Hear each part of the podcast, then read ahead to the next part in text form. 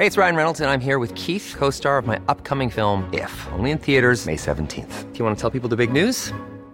All right, I'll do. Sign up now and you'll get unlimited for $15 a month in six months of Paramount Plus Essential Plan on us. Mintmobile.com slash switch. Upfront payment of $45 equivalent to $15 per month. Unlimited over 40 gigabytes per month. Face lower speeds. Videos at 480p. Active Mint customers by 531.24 get six months of Paramount Plus Essential Plan. Auto renews after six months. Offer ends May 31st, 2024. Separate Paramount Plus registration required. Terms and conditions apply if rated PG. Noticias. ¿Qué tal? ¿Cómo le va? Buenas tardes. Estás a punto de escuchar Yo soy Javier Alatorre. las noticias con Javier Alatorre. La vamos a pasar muy bien. Comenzamos. La felicidad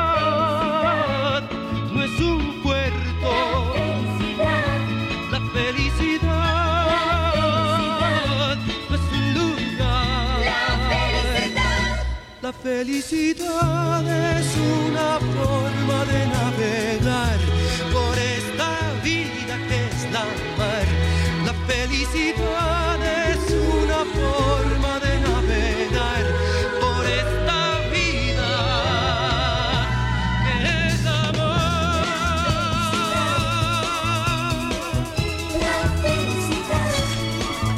Uy, ¿se acuerda de Gualberto Castro en paz descanse? Qué personaje.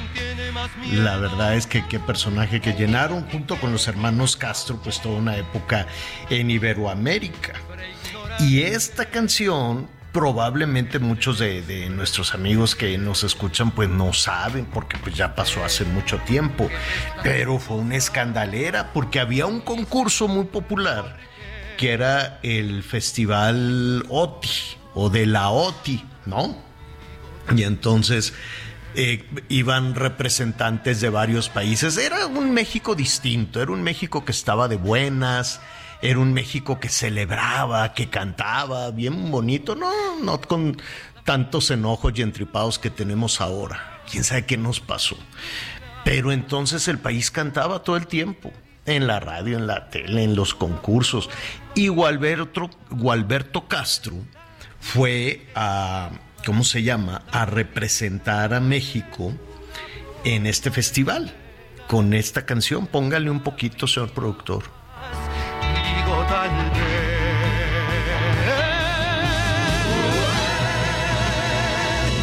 la felicidad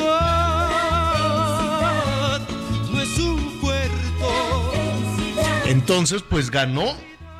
Y bueno, pues era una escandalera. Y pues se hizo todavía más popular. Y, y pues era Miguelón. Pues seguramente fue hace tanto. Tú, yo creo que tú tendrías dos años, cinco años, quién sabe. Pero sí era otro México. Absolutamente distinto, ¿no? La gente le gustaban estos festivales, se reía. Era, siento que éramos como más felices, ¿o no? Sí, hola Javier, ¿cómo estás? Me da mucho gusto saludarte. Sí, creo que sí. Además eran esos, esos fines de semana en donde todavía en familia podías estar viendo festivales como el OTI, estos de, eh, de los internacional de Juguemos a Cantar, que eran muy infantil, incluso con el propio, con el propio Raúl Velasco, ¿no? Pero sí, creo que era un concepto todavía mucho de más eh, eh, estar en familia y en donde pues no estábamos tan ocupados o tan preocupados por las cuestiones de seguridad. Sí, sin duda creo que las cuestiones de la, de, de la economía, pero no estábamos tan preocupados en que nos robaran. Fíjate que es una de las cosas que yo platico mucho con mis hijas, que lamentablemente, lamentablemente ya les tocó a ellas vivir una época en la que los niños pues no podían salir a la calle, en la que los niños pues ya no con toda la confianza los puedes mandar al parque o los puedes mandar al, a, a las canchas deportivas o los puedes mandar a salir a dar una vuelta en la bicicleta. Incluso pues en los últimos años recuerdo mucho allá en la, en la zona de, de Iztapalapa en la Ciudad de México, bueno, ya ni siquiera podríamos, se podía sacar a pasear a los perros porque ya hasta los perros te los robaban o te los secuestraban, Javier. Sí, pues mira, eh, Gualberto Castro, ahorita, ahorita que nuestro productor nos puso esta canción, dije, ¿cómo? ¿Cuándo? ¿Cuándo? Yo pensé que era de los 80 esta, No, esta, no, es todavía más para atrás, pero ¿cómo duró? Porque esta canción se, se siguió cantando muchos años después. muchísimos años después, porque esto fue de los 70, en el 75 en Puerto Rico. Y bueno, pues ya sabe así, qué bonito, qué, qué escandalera, este, pero era, eh, tal vez podemos, no, no tal vez, estoy seguro que sí, que sí podemos recuperar esto. ¿Y sabes qué pasa, Miguelón? Que hoy es el eh, Yellow Day, o bueno, así le pusieron unos ingleses. Hoy se supone que es el día más feliz del año. Sí. Entonces no hagas entripados hoy. No, no, no. Hemos empezado muy, muy de buenas y tiene que ver mucho con esto de que hoy termina la, la, temporada de la primavera e iniciamos ya con el Mañana creo que se inicia, ¿no? Se nos adelantó este, el, Yellow Day, pero, pero se supone que hoy, mañana, pues hay una luminosidad, hay un calorón, un calorón que Dios te guarde. Pero entonces hicieron unos cálculos ahí, unos, unos este, científicos y con, con, sumas y restas y cosas así, pero en realidad lo que estaban viendo es que es el día con mayor luminosidad, el día, eh, pues evidentemente hay muchísimo calor, hay que tener mucho cuidado con esto, pero eh, no se cree usted, em, hay, hay muchos países que, que si no tienen esta esta posibilidad de luz, incluso nosotros mismos, ¿no? De pronto pues, le dicen el blue, ¿no? El día más triste es el Blue Monday porque es el día con menos luz solar. Entonces, con menos este con menos eh, generación de serotonina y entonces pues todas estas eh, reacciones químicas que nos generan una sensación de bienestar. Entonces al ser el día más largo, con más luminosidad, pues necesariamente vamos a estar más contentos. Entonces pues vamos a instalarnos en eso, hicieron sumas y restas, eso eh, señalan ahí pues algunos científicos, algunos especialistas y pues ¿por qué no? No lo ponga en duda. Entonces si hoy es el Yellow Day, es el día amarillo, es el día con luminosidad, con luz, pues vamos a, darle un, un, empujoncito a este estado de ánimo y pues ándele, vamos a ponernos contentos, que no lo hagan enojar los políticos, ni los malosos, ni los malvados. Hay de hecho una serie de canciones que hoy le vamos a, a presentar. Mire, ¿te acuerdas? No, pues tú no, nadie. Este sí es mucho más para atrás. A ver. Te regalo una pizza si me dices quién es Miguelón. De sentir amor, hoy hace cantar. Es el este, es el pirulí. No, no, no, no. Por ahí vas, pero no. No, señor. Pero sí es de los 60, ¿verdad? Eh, no, es más para atrás, yo creo. 55 14 90 4012 en nuestro WhatsApp. ah, pensé que del año 55. No, 55 14 90 40 12. Y entonces, este, díganos, échale una mano a Miguelón. 55 14 90 40 12. Manolo Muñoz. No, y te queda un ah. chance. no. Es que se parece mucho a la voz de. Sí, se parece, se parece mucho. Ok, no, me doy. Vamos a ver si me. Ah, ah, no, bueno, pues ahí está. Esa es más romántica, pues. Pero, pues muy bien. Ah, mira. Salvador García, nuestro amigo. A ver, Palito Ortega, la Exactamente. Muchas gracias, don Chava. Julieta, mi hermana, también le pegó Palito Ortega. Clean, clean, clean. Bueno, salen dos pizzas. Ni modo, tú las pagas, Miguelón. Oiga, este, nada. ¿Eh? Me toca pagarlas. Oiga, ¿sabe qué? Este, al hay además una lista al ratito hicieron también sus algoritmos y sus cosas los científicos y sacaron una lista de las 10 canciones, así le, así le dicen, las, no sé por qué están prácticamente todas en inglés, las 10 canciones más alegres según la neurociencia.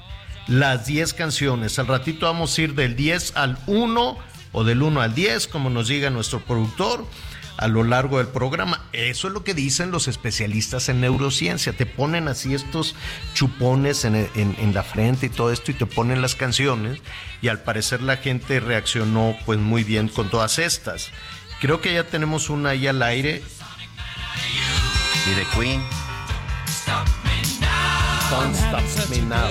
Esta es la que va, está en primer lugar. Dicen que cuando la gente escucha esta canción se pone muy de buenas.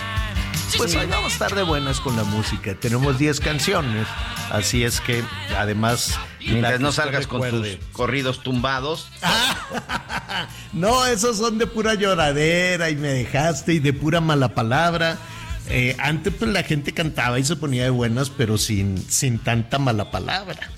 Bueno, muy bien, que, que al ratito se va a unir a este grupo, ¿no? Como dicen ahí en las redes, este, Anita Lomelí, que anda, pues ya sabe, muy batallosa y anda siguiendo a los candidatos en campaña y, pues este, y pues todos estos eh, asuntos que ya estaremos ahí eh, revisando con mucho, con mucho gusto. Bueno, pues muy bien, gracias por acompañarnos. Ahí está el número telefónico a su disposición. Las siguientes dos horas la vamos a pasar juntos, bien y de buenas, porque pues de pronto las noticias, bueno, no saben, le echa uno ganas y a veces, a veces le pasan a uno las cucharadas de optimismo, pero, pero pues no importa no importa, hay que este, ponerle buena cara y aprovechar. Si hoy nos dicen que es el día más feliz, pues ándele, vamos a instalarnos en esa, en esa situación, nos vamos a instalar en ese tema. Sin embargo, pues habrá que informarle. Oiga, qué mortificación, Miguelón, con esto del submarino. Tuve hasta pesadillas yo, porque este, qué angustia, qué agobio. Eh, vamos a poner en, en contexto a nuestros amigos. Hay un submarino que se planteó para, no, bueno, los científicos también lo pueden usar, pero se planteó más para una cuestión de carácter turístico. El boleto es carísimo. Son miles de dólares, no, no. 250 mil dólares, Javier. Fíjate, un cuarto de millón. 250 mil dólares vale el viajecito de ocho días. No, pues imagínate, son cada boleto poniéndolo, yo sé que está a 17, 18, pero no sé que vamos a cerrarlo a 20, 10, 5 millones de pesos el boleto. Correcto. Y además es un viaje de horas, no es... Ocho horas la... La travesía. La sumersión y la inmersión, sí, ocho horas, sí. Entonces tú te Pero en total, por estos 250 mil dólares, este, son ocho días, porque es este, te llevan a Canadá, te llevan a otros lugares, es decir, o sea, te hacen como todo un recorrido. Ah. Pero este, sumergirte a los más de tres mil metros en donde se encuentra el Titanic, el, bajar y subir son ocho horas, señor. Entonces, te llevan varios días, te, ¿no? Tanto box lunch, carísimo, seguramente, te pasean por aquí, te pasean por allá. Y después entras a una cápsula este, pues muy chiquito, es un submarino, no se imagine como los de las películas, no, es un submarino donde caben apenitas cinco personas, por eso solo dura unas horas, porque es un espacio muy incómodo con unas ventanitas. Para bajar, yo estaba pensando en tres mil metros, pero estaba revisando, Miguel, que son 3.800 metros de profundidad, casi cuatro kilómetros de hondo. Entonces necesita ese, ese habitáculo, ese, ese aparato, pues una capacidad este, para que no se reviente con la presión a cuatro mil kilómetros, a cuatro mil, a cuatro kilómetros de profundidad.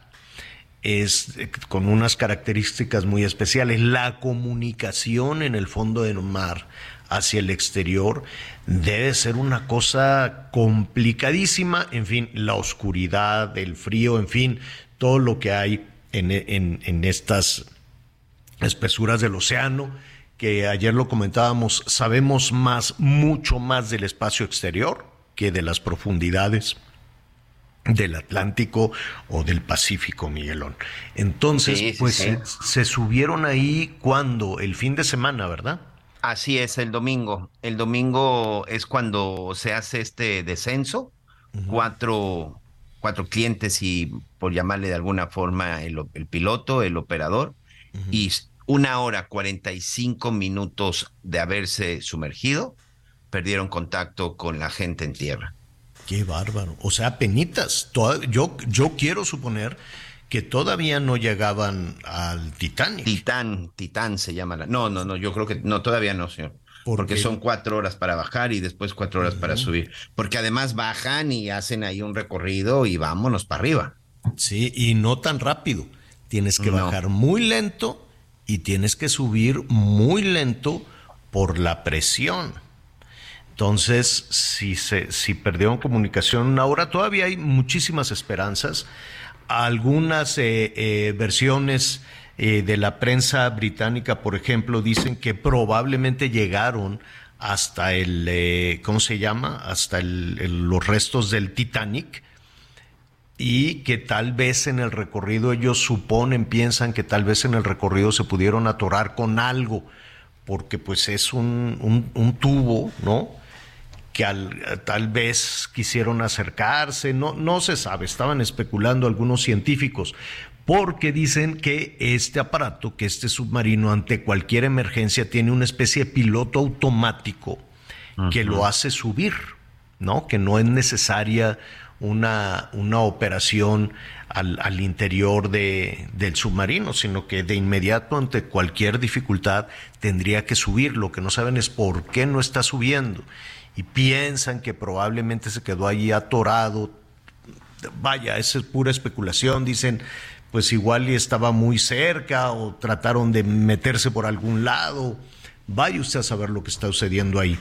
Que, eh, hay adentro oxígeno, o sea, la posibilidad de sobrevivir durante...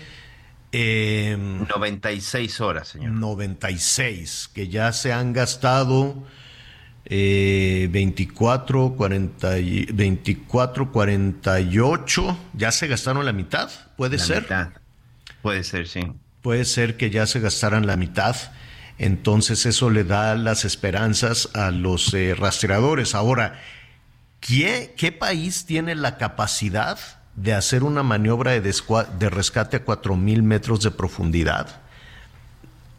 Está un poco complicado, pero primero... Pues ahorita es, Canadá y Estados Unidos, porque prácticamente, recordemos que en donde se hundió el Titanic, pues está frente, por un lado, de las costas de Canadá y también de las costas de Estados Unidos, más del lado canadiense, y son precisamente quienes lo están buscando, la Guardia Costera de los Estados Unidos, y también, bueno, pues Canadá está participando en este en, este, en esta búsqueda, búsqueda y rescate. Canadá y Estados Unidos están involucrados. Mm, bueno, uno de los eh, de las personas que van a bordo es el director de la empresa eh, que hizo, que llevó a cabo este, pues que hace la promoción de los viajes, ¿no?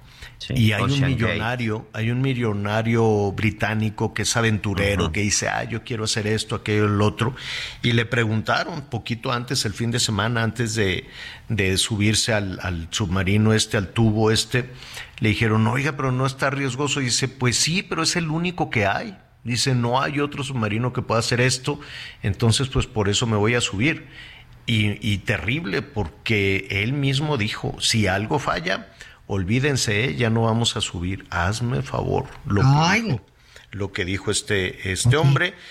entonces, pues ahí estaremos, eh, ahí estaremos atentos a lo que suceda. Y antes de saludar a Anita Lomelí, hay un eh, mexicano muy, muy, famoso que ya se subió a ese submarino, em, Alan, Alan Estrada. Estrada. ¿Cuándo se subió Alan? ¿El año pasado?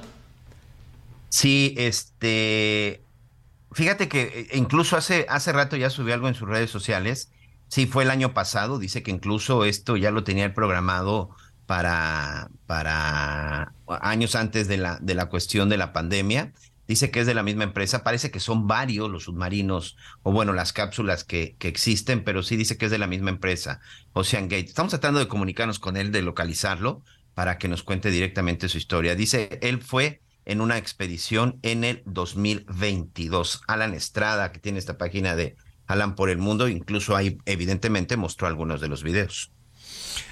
Bueno, pues eh, ya eh, estamos eh, tratando de platicar con Alan para ver qué sucede, cómo es, cómo es por dentro, qué hay, cómo pueden pasar ahí este, tantas horas y desde luego un operativo contrarreloj. Ahora sí, verdaderamente contrarreloj. Qué angustia, ¿no? Saber que, que, que ahí están todavía, que los están buscando y lo que no encuentro, eh, por más que he buscado, yo no sé si el ejército de Estados Unidos, el de Canadá, el de el Reino Unido tienen este pues el equipo, el equipo y los expertos para hacer un rescate a cuatro, a cuatro mil metros de profundidad. Esa es la situación, esa es la duda, porque están haciendo sobrevuelos y están viendo en la superficie y bajan hasta donde pueden, ¿no? Con las, con, con los submarinos o con el equipo que pueden, bajan, pero está, están todavía muy lejos. Ya esperemos, como siempre, un, un milagro y que puedan, y que puedan ser rescatados. ¿Dónde anda Sanita Lomelí? Aquí en los caminos ocultos siniestros de internet, pero sana y salva. Por fin los escuché y ya muy bien, de primera, por fortuna. Este, pero oye, fíjate que ahora lo que hay que hacer, tienes una señal de internet, ¿no? Hay que tener dos. Y si puedes tres, porque si se cae una, así tienes la otra. Ah, no, o sea, está una cosa de veras de no creerse, Javi. Yo les tengo que hablar. ¿Qué empresas contratas, Anita? ¿Eh? ¿Qué empresas contratas? Pues las que hay. pues mira, sin hacer comercial, pero Total Play, ¿eh? Sí. Y este, sí, sí, sí, son rápidos. Ahorita anda medio lentón allá en la, en la casa, pero les voy a hablar. ¿Sabes qué pasa? Que con ese robadero de cable cortan la fibra óptica cada rato. Y cuando la cortan los, los malosos, pues se dan cuenta que eso no les funciona, ¿no? Eh, porque es otro, es otro material que no pueden revender. Y entonces pero dejan los cables ahí tirados y van cortando todo el cable que, necesiten. Eso no tiene fin, ¿verdad? No, no, no tiene fin, no tienen temor de Dios, es un robadero de coladeras, de cables, de alcantarillas, este, y van y pues todos sabemos en dónde lo venden, y yo quiero suponer que ni siquiera los funden, a lo mejor nada más le dan una chaineada y se lo vuelven a vender al gobierno de la Ciudad de México. ¿No? Eso es de una impunidad absoluta. ¿O qué hacen con los kilómetros de cable que diariamente se roban, de cobre que diariamente se roban en, en, eh, en el país? Pues yo quiero suponer que le dan una chaineada y se y le ahora se lo roban porque hay quien lo compre, ¿no? Y quien lo distribuya y quien haga negocio con eso. Si no, si no estuviera la posibilidad del negocio, de, son criminales, son delincuentes, sí. Pero en cuántas ocasiones hemos visto que están ahí unos eh, trabajando en un poste y no sabemos, serán buenos, serán malos, serán de la comisión, serán de Telmex, serán de qué serán, serán de Total, serán de qué. Y pues nadie les dice nada, ya pues, se la pasan todo el día este, pues robándose el cable y este, y este tipo de situaciones. Oiga, hablando de criminalidad, al ratito vamos a, a, reportar toda la situación en Michoacán, terrible situación de los desplazados. Oye, yo, Miguel, sabía, Anita, sabía de estas minas terrestres en las guerras en las guerras, este, bueno, Lady Diana, ¿te acuerdas que tenía toda una campaña para el retiro de minas que tantos muertes y mutilados después de las guerras civiles y de los golpes de Estado y demás en África? Las minas en... Eh, que hacían volar por los aires en las guerras de Irak, de Irán, en Siria, en todos lados. Y de pronto como escena de película de guerra o una situación de guerra las minas terrestres en Michoacán. Ayer estaba viendo las imágenes de un vehículo militar achicharrado, hecho pedazos, porque circula por unas minas terrestres en Michoacán y las balaceras en Chiapas.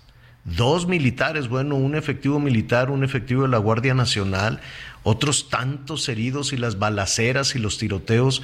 Parece de guerra, parece de película de, de, ciencia ficción, de todo esto que veíamos, que decíamos, no, pues afortunadamente nuestro país no... Uy, yo me acuerdo que una vez en Bagdad, en Bagdad, este, me preguntaban que cuántos años teníamos en guerra y le dije, no, nosotros tuvimos guerra en la revolución y San se acabó. Y mira tú, qué equivocado estaba cuando ahora vemos que esto de la violencia parece que no tiene fin. Vamos a hablar de eso después de una pausa.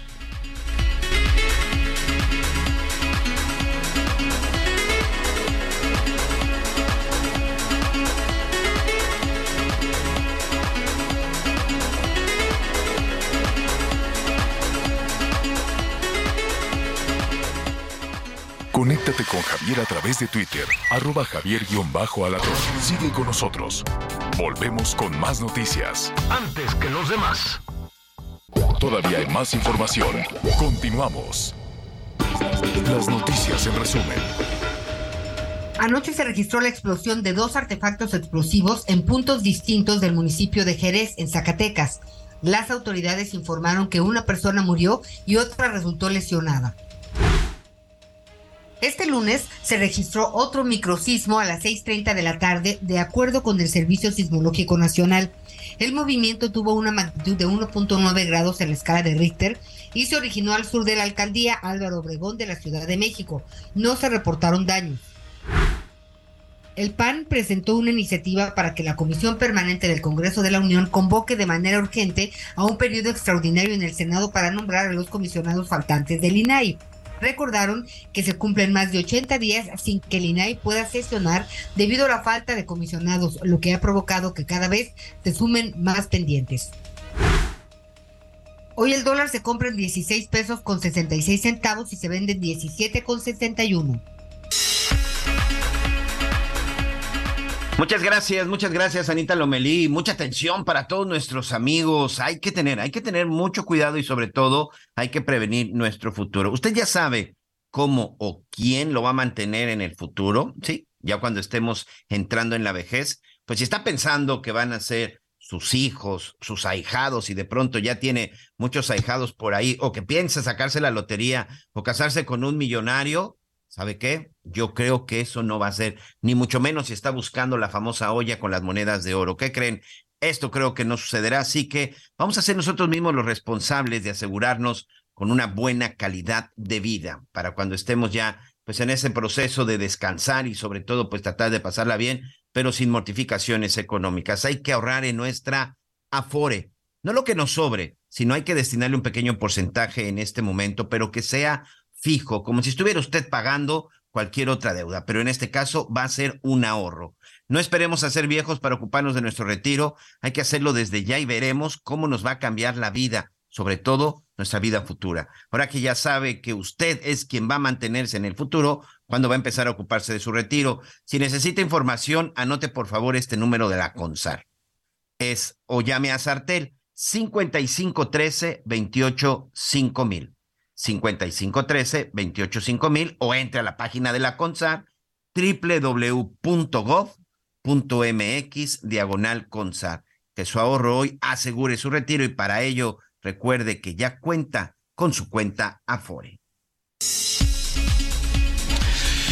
Bueno, eh, eh, saludos a nuestros amigos que nos sintonizan a través del Heraldo en Chiapas allá en Tuxtla Gutiérrez en el 88.3 de la FM. Sí, gracias también por todos sus comentarios.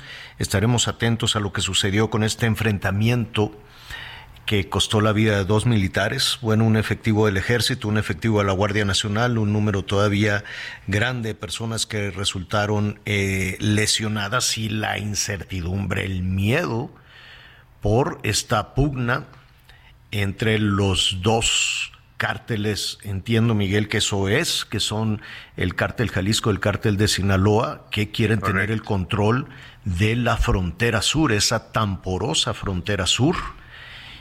Y mientras estamos precisamente con todas estas discusiones electorales en la Ciudad de México, en la frontera sur, pues hay familias completas con miedo, familias completas desplazadas, y todavía no queda muy claro eh, qué fue lo que suscitó ese enfrentamiento, Miguel.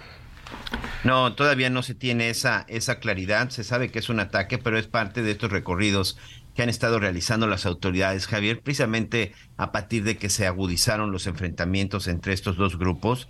Este lugar, esta zona principalmente de Chiapas, por mucho tiempo la hegemonía, el control, lo tuvo el cártel de Sinaloa. En su momento los Zetas y posteriormente el cártel de Sinaloa. Pero bueno, pues en esta pues amplitud o en esta ambición que ha tenido el cártel Jalisco de meterse prácticamente en todos los estados, pues también ahora quiere apoderarse de la zona de Chiapas. Fíjate que eh, hace un par de semanas, recordarán bien que estuve en Guatemala haciendo algunos reportajes y, y, ahí incluso la, la, gente de Guatemala, los guatemaltecos, autoridades, exfuncionarios, me platican de esta fuerte presencia que hay también en Guatemala. Por un lado, todavía del grupo de los Zetas, aquellos que aparecieron en Tamaulipas del cártel del Golfo pero también del cártel Jalisco. Pero otro fenómeno que también me platicaban en y la van a tener elecciones, ¿eh? Elecciones que este además con la sombra del crimen.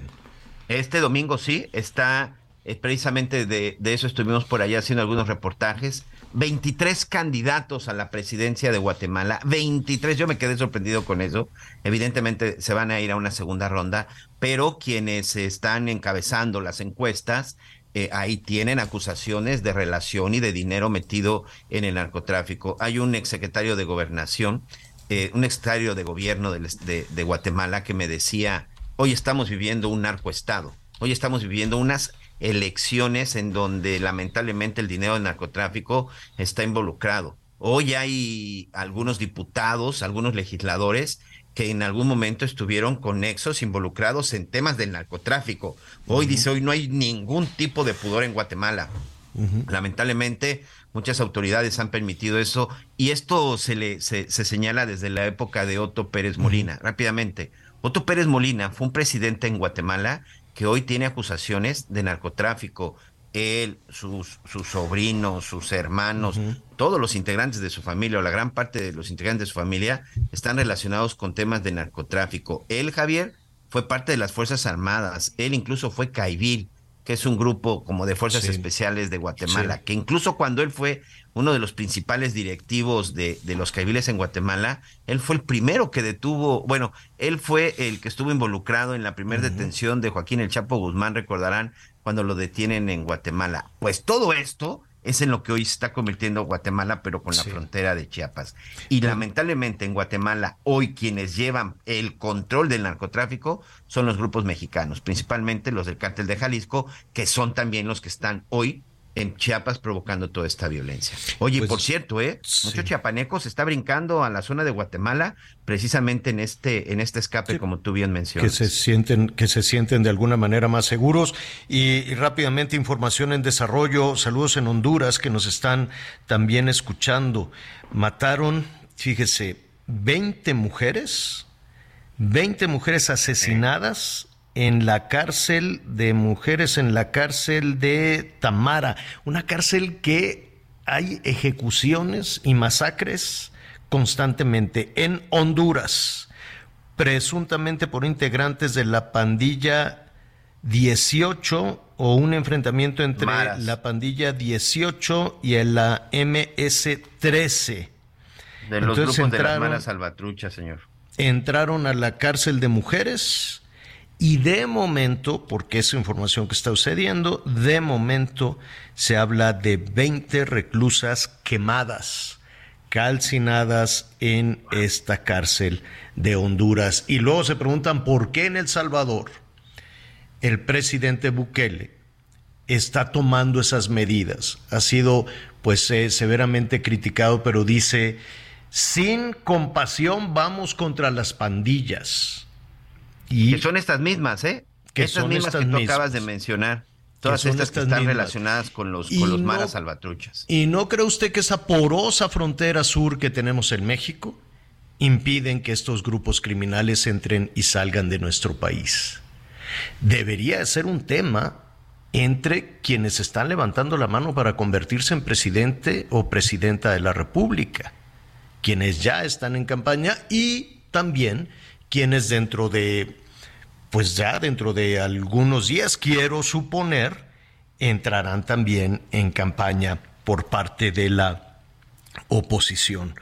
Uno de los eh, aspirantes que va, este, pues de alguna manera en los primeros sitios, en la percepción de que podría convertirse en candidato de oposición, candidato del PAN o candidato del PRI, PAN y PRD, es Santiago Krill a quien me da gusto saludar esta tarde. Santiago, ¿cómo estás? Muy buenas tardes. Lo estamos, lo estamos no, terminando no, no lo tenemos todavía. Bueno, en un momento más vamos a, vamos a platicar con, con Santiago Krill. Listo. Eh, ahora sí, Santiago, estábamos precisamente poniendo en, en contexto todo este tema de violencia en la frontera sur de nuestro país, en esta porosa frontera eh, sur de México, y parece que en ocasiones todos estos temas de la criminalidad, las pugnas entre el crimen organizado, el tráfico de personas, el tráfico de drogas, el tráfico de niños, en fin, son asuntos que quedan muy lejanos de la Ciudad de México y en ocasiones muy lejanos de los temas eh, electorales. Pero bueno, ya lo platicaremos contigo. Primero déjame saludarte. ¿Cómo estás, Santiago? Javier en la Torre, te agradezco mucho la invitación y estoy a la orden. Oye, Santiago, punto número uno. Eh, eh, déjame nada más comentar una anécdota con, con nuestros amigos en todo el país y en los Estados Unidos. A Santiago Krill lo podemos presentar como presidente de la Cámara de Diputados, lo podemos eh, eh, presentar como una de las figuras de, de, de, oposición, este, con toda una este, trayectoria fue secretario de gobernación, senador, diputado, diputado constituyente de la Ciudad de México, eh, ¿qué más? Santiago maestro en, en Derecho, pero ¿sabe qué? Es charro. Y entonces un día este, lo fui a entrevistar montado a caballo, montamos a caballo y ya voy a empezar otra vez la serie de los presidenciables. Santiago, así es que a ver qué otra faceta tuya conocemos. Oye, Javier, sí, me acuerdo perfectamente de esa entrevista y también déjame eh, platicarle a tu público, a quien nos está escuchando en este momento, que Javier Alatorre es mi padrino. La primera entrevista que tuve en mi vida política como consejero ciudadano fue la que me hizo Javier Alatorre eh, en la televisora que actualmente trabaja. Azteca, este, eh, y, y, todavía me, dijo, con, me dice, oye, este salió muy bien para ser la primera y, yo pensaba que había salido muy mal, estaba yo muy nervioso. La primera de mi vida, hace 30 años, este, tú estás muy bien, este, yo estoy este, oye, pues, al, fragor de la batalla. ¿eh? Y, mira, en aquella entrevista, pues no, no, no imaginaba que, que quería ser presidente de la República. ¿En qué momento eh, pensaste, yo puedo y quiero ser presidente de la República? Mira, siempre eh, he sido un agente de proyectos y de ideas. Eh, eh, en primer lugar, la democratización, democratización del país, pues fue un asunto que, que por décadas estuve trabajando. Y ahora creo que hay dos temas que me inducen a dar el paso al frente. Uno es la violencia que está viviendo el país, eh, la división entre mexicanas y mexicanos, pero particularmente el rezago social. Yo quisiera aportar a nuestra democracia el contenido social. Ya tenemos elecciones, ya tenemos alternancia, pero lo que no tenemos es la democratización eh, del ingreso, del trabajo, eh, de la economía. Creo que es momento de poner eh, esos acentos. ¿Qué, qué eh, significa democratización? perdón que te interrumpa. ¿Qué significa democratización del ingreso? Que todos ganen lo mismo, que los que ganan mucho ganen menos. ¿Qué, qué, qué significa? No, mira, significa que todos tengan igualdad de oportunidades para desarrollarse. Mm. Y si alguien tiene igualdad de oportunidades, pues va a mejorar su ingreso. Eh, naturalmente, porque la fuente del ingreso pues es el empleo. Eh, y en la medida que eh, el país tenga inversiones, tenga más industrias, más empresas, pues habrá más empleo. y en esa medida que existe el empleo, habrá buenos salarios, y en la medida que exista nuevas industrias y nuevas inversiones, habrá más contribuciones para el Estado y esas contribuciones que se llaman impuestos, pues podrán ser utilizados justamente para abrir nuevas oportunidades. ¿Y cómo pienso que deben de abrirse nuevas oportunidades? Fundamentalmente a través de la educación. Yo pienso, Javier, eh, que que no hay mejor camino que la educación para igualar a los desiguales. Entonces, cuando hablo yo de democratizar eh, el, el país ya desde el punto de vista social, fundamentalmente es la educación, la que abre oportunidades, es la educación la que permite conseguir un mejor trabajo, es la educación la que permite conseguir un mejor ingreso. ¿Me explico? Entonces es toda una cadena de ideas la que yo quisiera encabezar en un esfuerzo común, formar un, eh, un gobierno de coalición. Oye, eh, Santiago, antes de, de, conocer tus, tus propuestas, eh, que además, bueno, falta un año para las elecciones, pero pues esto ya reventó, esto ya, esto ya arrancó. De hecho, las corcholatas pues les llevan, les llevan suficiente ventaja con los eventos, las giras. Este, ya hemos aquí eh, reportado lo que está haciendo Claudia Sheinbaum, lo que está haciendo Marcelo, lo que está haciendo Adán Augusto, el senador Monreal, en fin. Este, ¿y ustedes cuándo? ¿Cuándo van a decidir? Pues mira, yo ya he empezado, este, no me he querido eh, aguantar, digamos, hasta que se decidan las cosas, porque pues la democracia es un poco más lenta que el dedazo, que el destape, el corcholateo. Eh, la democracia pues es eh, diálogo, es acercamiento a lograr una negociación, pero mira, a la fecha llevo visitados 17 estados, pero eh, desde hace 30 años he recorrido, pues ya no sé ni cuántas veces el país, conozco este hasta el último rincón del territorio nacional, eh, particularmente cuando fui secretario de Gobernación, hablabas tú de la frontera sur, la conozco a la perfección, hicimos durante mi gestión una estación migratoria que en ese momento pues fue eh, la estación bandera, la copiaron muchos otros países en su arquitectura, en su diseño, eh, en la capacitación que tenía el personal de migración. Y otra cosa que es importante que te diga, eh, durante el tiempo que fui secretario de gobernación y por lo tanto responsable de la migración del país, porque ahora parece eh, que no hay responsables del asunto migratorio, ni responsables en relaciones exteriores, ni responsables en el interior en la Secretaría de Gobernación. Déjame decirte que no tuve una sola recomendación en materia de violaciones a derechos humanos, ni por instituciones nacionales, pero tampoco por instituciones extranjeras, fueran eh, institucionales o de la sociedad organizada. Oye, eh, déjame regresar. te, están preguntando eh, nuestros amigos en el país, este, ¿cómo lo van a hacer? Va, van a hacer también encuestas, eh, lo van a decidir los líderes de, del PRI, el PAN y el PRD, o el que reúna más firmas, porque ya falta nada, creo que tienen una semana para, para decidirlo, ¿no? Es correcto, el próximo lunes tiene que estar el método. Mira, lo que yo he pedido es lo siguiente, que sea en primer lugar un método de consenso entre partidos y grupos de la organización eh, social de eh, grupos civiles. Eh, en segundo lugar, que sea un proceso abierto para que se inscriba, pues el que cumpla con los requisitos.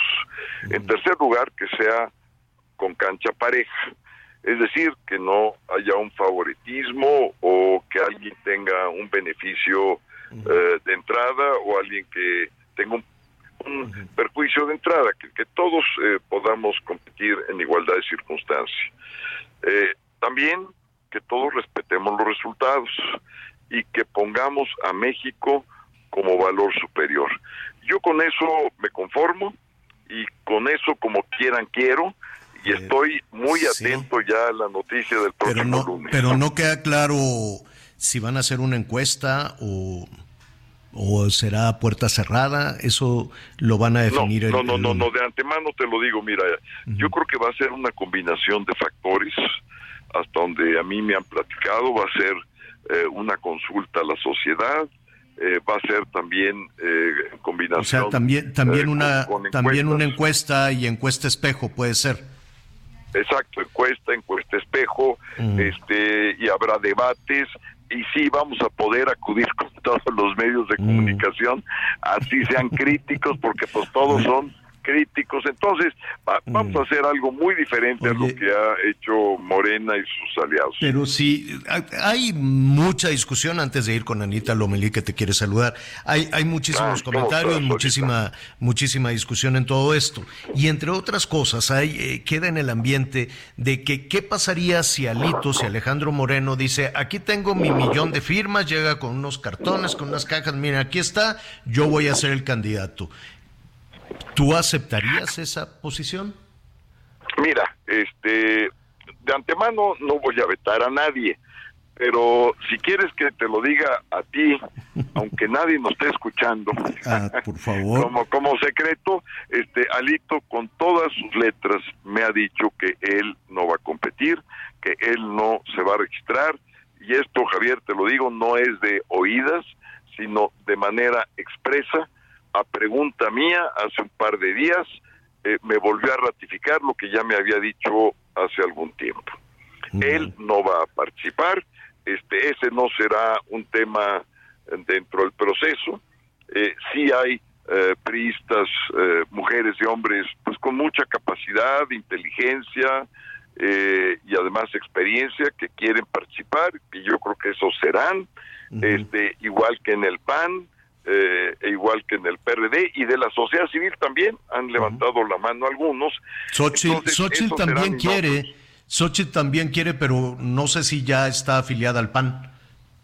Mira, no necesita estar afiliada al PAN. Yo ya le di la más cordial bienvenida a mi amiga Xochitl y le dije bienvenida a competir, eh, que gane eh, la mejor o el mejor.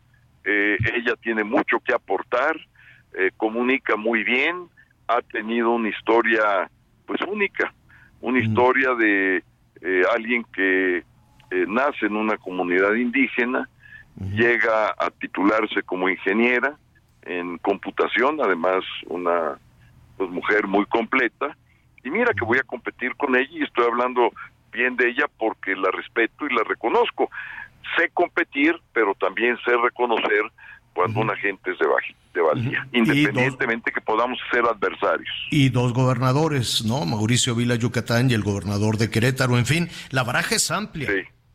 La baraja es amplia y mira qué gobernador, Mauricio Vila, pues el mejor gobernador calificado que tenemos en el país. O sea que mira, en el PAN vamos fuertes, vamos unidos eh, y vamos, creo yo, eh, y no digo por mí, pero lo digo por los demás con grandes perfiles. Te quitamos un minuto más, Anita Lomelí. Rapidísimo, gusto en saludarte, querido Santiago. Qué gusto, Anita. Gracias. Oye, eh, esto de que la sociedad civil también va a poder participar en la designación del candidato de la Alianza Va por México a la presidencia, ¿así va a ser? O sea, ¿van a incluir perfiles de alguien de la sociedad civil que quiera ser presidente o cómo? Sí, Anita, mira, este, han levantado la mano eh, personajes como Gustavo de Hoyos, que fue presidente de la Coparmex. Bienvenido también a Gustavo, pues él tiene una carrera, una carrera empresarial, dirigente empresarial, gente honorable, es un, además un gran abogado en su despacho, conozco a su despacho. Entonces, él ya levantó la mano, eh, no sé si eh, existan más personas que han levantado la mano. Lili no es militante del PAN, pero este, pero se va a inscribir eh, y como tal, pues también es más que bienvenida una eh, periodista eh, valiente, gran comunicadora, mi amiga Lili, este, bienvenida. Entonces vamos a ser un conjunto de seres humanos libres, mujeres y hombres, que vamos a competir en buena lid, que vamos a contrastar ideas, eh, que no vamos a hacer descalificaciones personales, pero sí vamos a contrastar ideas, eh, que vamos a aceptar los resultados y que tenemos por, por principio fundamental que primero es México antes que cualquier interés nuestro. Entonces, el próximo domingo se pueden conocer las reglas, el próximo domingo o lunes. ¿Y qué te parece? El lunes, eh, Javier. El lunes, ¿qué te parece si platicamos el lunes? Y ya vemos, porque para ese lunes ya les van a llevar tres semanas de ventaja también las, eh, los eh, aspirantes de, Morena. Pero eso ya lo platicaremos el lunes si no tienes inconveniente. Bueno. Javier, mucho gusto, Javier. Este, queda el compromiso hecho. Gracias, Santiago. Gracias. Buen día. buen día, buen día. Abrazo a ambos, gracias. Un abrazo, gracias. Nos estaba ya fallando ahí un poquito la, la comunicación al final. A ver, entonces, en síntesis, una semana más, van bien tarde los de oposición y van a definir cómo y luego no sé cuánto tiempo más. En Morena ya están en campaña, aunque su candidato va a estar en septiembre. Vamos a hacer una pausa y volvemos.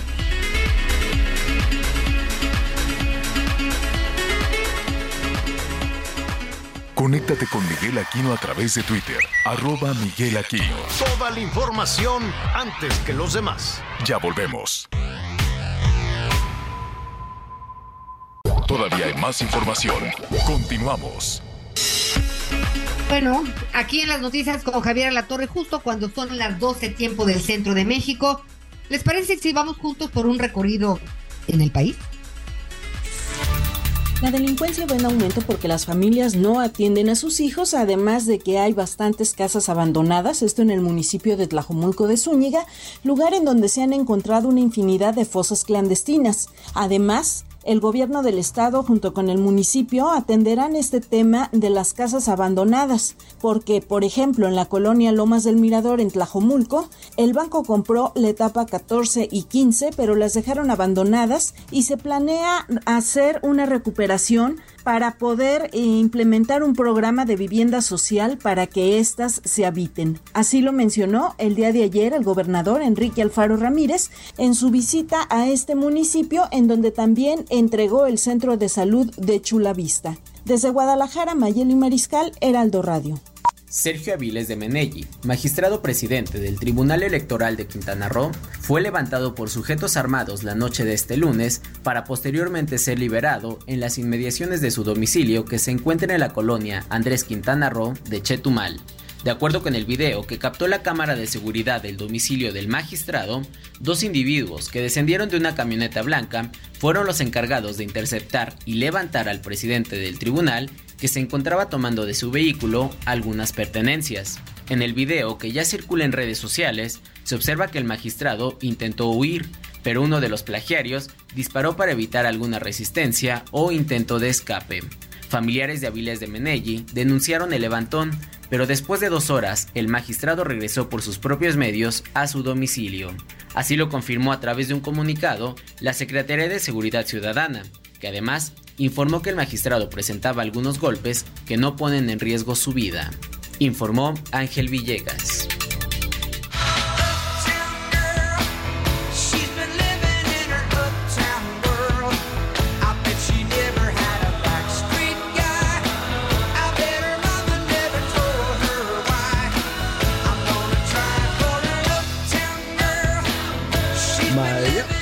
Esta, esta canción está en la lista que dicen los científicos, los especialistas en neurociencias, que, que cuando la escucha se pone uno de buenas. Bueno, eso dicen, son 10. Y escuchamos, escuchamos hace ratito la de Queen. Y esta es de Billy Joel. Billy Joel. Y pues es una eh, sí, sí me acuerdo. ¿Se acuerdan de ese video, Anita Miguel, de una así muy, muy fujurufa? Oh, sí, claro. que era así como, como hazte cuenta, este, pues como amor sin barreras, ¿no? El muchacho pobre y la muchacha rica y cosas por el estilo. Pero pues el amor triunfa. A ver, señor productor, súbale tantito un cachín. Un cachito más. Anda bien pichicato nuestro productor nos pone la música muy bajita. Bueno. Bueno, muy bien. Ah, ahí está. Y así vamos a revisar las otras, las otras ocho que dicen que nos ponen de buenas. Hey, it's Ryan Reynolds, and I'm here with Keith, co-star of my upcoming film, If, only in theaters, May 17th. Do you want to tell people the big news? All right, I'll do it. Sign up now and you'll get unlimited for $15 a month in six months of Paramount Plus Essential Plan on us. Mintmobile.com slash switch. Upfront payment of $45 equivalent to $15 per month. Unlimited over 40 gigabytes per month. Face lower speeds. Videos at 480p. Active Mint customers by 531.24 get six months of Paramount Plus Essential Plan. Auto renews after six months. Offer ends May 31st, 2024. Separate Paramount Plus registration required. Terms and conditions apply if rated PG. ¿Cómo andamos con los comentarios, Miguelón? Como siempre, mucha participación de nuestros amigos. Oye, ¿sabes qué? Fue mm. todo un éxito el asunto de la canción porque varios de nuestros amigos le atinaron. Déjame leer rápido porque todo estuvo, muy aplicado. Bueno, ya dijimos, Salvador García fue el primero, pero Mónica Limón en Contitlán Izcalli nos dice Palito Ortega. Buenos días, Anita, Javier Miguelón. Me da mucho gusto escucharlos. Escuchen nada más hasta dónde escuchan las barbaridades que dicen. Desde Alemania Solo que por el cambio de horario los escucho por Spotify todas las mañanas cuando me estoy arreglando para ir al trabajo y preparar el lunch a mis hijas. Salgo de su casa bien informada de lo que sucede en nuestro México querido. Saludos desde Eichstadt, espero haberlo dicho correcto, que se encuentra a 20 kilómetros de donde está la planta de una, de una de automotores. Lo malo, que a veces repiten los capítulos como la de lunes 19, que esa fue la del viernes 16. Ah, Soy la señora Norma, originaria de Puebla, y nos escucha en Alemania. Nos equivocamos tantito con el, eh, con el resumen. A eso se refiere, ¿verdad? Nombre, nos han tundido. ¿Quién fue? ¿Quién fue Miguelón? ¿Por qué? Oye, nos equivocamos con un resumen, Anita, y ayer pusimos ah, la máquina, la máquina se equivocó y soltó el resumen del viernes. Yo dije, Dios mío, yo no fui. No, no, no, no fue. Bueno, y ahí está Palito Ortega hasta Alemania. Qué gusto, qué gusto. Sí, nada más. Y que nos inviten al Festival de la Cerveza. Saludos desde Tuxtla Gutiérrez, Chiapas. Saludos y bendiciones a todos. Qué calor por acá y las balaceras siguen aquí en Chiapas. Abrazos no, balazos. Buenos días, licenciado La Torre. Siempre los escucho trabajando. Me gustaría mucho, si es posible, que hoy, que es mi cumple y el de mi hijo, ah. soy Rosalba Herrera y mi hijo se llama Oscar Raúl Villalobos. Gracias, licenciado La Torre. Saludos, Anita y Miguel, por supuesto. Mándele felicitación a doña Rosalba y a su Felicidades a toda la familia. Qué bonito día para el cumpleaños en el Yellow Day, en el día más feliz del año, no hombre, pues va a haber fiestón. Muchas felicidades, Rosalba, muchísimas felicidades. ¿Qué más? Julia Martínez desde Cancún, buenos días. Esa es una buena voz. Felicidades por la selección, en el caso, bueno, de la música de que se ha estado poniendo. Había valores el domingo, se comía en casa, todos sin pretexto. Mi madre hablaba y todos obedecíamos. Qué bellos recuerdos. Soy Pedro, Pedro Moisés y es Palito Ortega. Leticia Castro, saludos a todos, que Dios los bendiga. Escucho sus noticias, están muy interesantes. Palito Ortega, hola Javier y equipo, siempre los escucho. Tengo 57 años y sé perfectamente que es Palito Ortega, pero Javier dice, ¿dónde me dejan la canción de Celia, el carnaval, o de Mark Anthony, la de Vivir la Vida? Esas ah, me ponen de buenas, dice nuestro amigo Juan Pedro desde la zona de Torreón. Nos adelantamos al viernes de complacencias, pero con mucho gusto. Ahorita te ponemos a Celia Cruz y a ¿quién más? A Mark Anthony con la de Vivir la Vida. A Mark Anthony. Ah, dele pues, con mucho gusto así de fondo la vamos poniendo. ¿Qué más, Miguelón? Hola Javier, saludos desde Zacatecas. Te cuento que acá ya está lleno de bardas pintadas con la leyenda Monreal Presidente. ¿Qué onda ahí? Nos pregunta pues nuestro amigo. Recibe un saludo desde Zacatlán de las Manzanas en Puebla. Aquí es un lugar normalmente frío, lluvioso y con niebla. En estos días es una locura. Estamos a 27 grados. Saludos, Betty. Muy buenos días, Javier, Anita, Miguel. Seríamos mucho más felices si los medios nos dieran una temporada sin saber de los políticos. Ahí están. Que no tienen cargo público y sería un reto para los medios que nos hablarán sobre todo de eh, que sería un buen reto. Saludos desde León, Guanajuato, el señor Osvaldo Macías, escuchando todos los días en mi taxi, Fer Camacho. Toda la razón Osvaldo, razón, Osvaldo y Fer Camacho. Oye, qué gusto. ¿Qué más, Miguelón? Hola, Javier. Todos los metales los funden y hacen otras cosas. Saludos desde la Ciudad de México, Alfredo Alba. Saludos desde Tampico el hermoso Puerto Jaibo y cocodrilesco, nos dice aquí nuestro amigo. A ver cuándo hacen el programa por acá para invitarles las tortas de la barda. ¿Cómo? Las no sé, yo creo ¿Están pintadas esas tortas de la ah, barda? así se llaman. Ah, perdón. Ah, qué rico. que no vamos a Tamaulipas, pues tendremos que ir. Unas tortas que se llaman la barda. Barda pintada. Correcto. No, no, no, no. Oye, imagínate que en Monreal, en Monreal, en Monreal, en Zacatecas, pues no tuvieran bardas de los Monreal. No, pues, bueno. No, pues ahí es el gobernador, es el presidente municipal, es el senador, es el candidato a la presidencia. Bueno, pues ahí yo creo que ahí sí tiene, ahí sí, sí le alcanza para pintar todo, todo Zacatecas. ¿Qué más, Miguelón? Nos quedan unos minutitos. Bueno, y ya por último, nuestros amigos también desde la zona de Ecatepec. Ven, dense una vuelta aquí en la zona de Ecatepec, nos dice aquí la señora Rossi.